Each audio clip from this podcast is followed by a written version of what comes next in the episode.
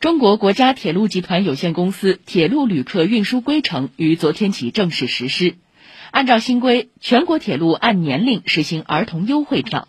年满六周岁且未满十四周岁的儿童可购买儿童优惠票，将惠及更多儿童旅客。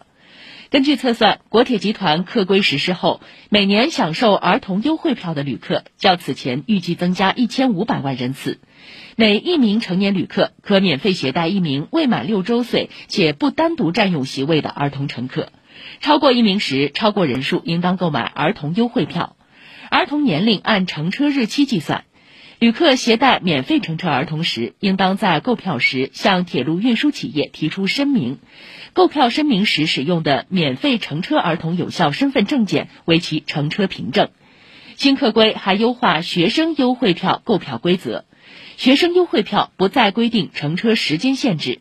学生旅客凭附有标注减价优惠区间和火车票学生优惠卡的学生证，每学年十月一号到次年九月三十号任意时间，可购买家庭居住地至院校或实习地点所在地之间四次单程的学生优惠票。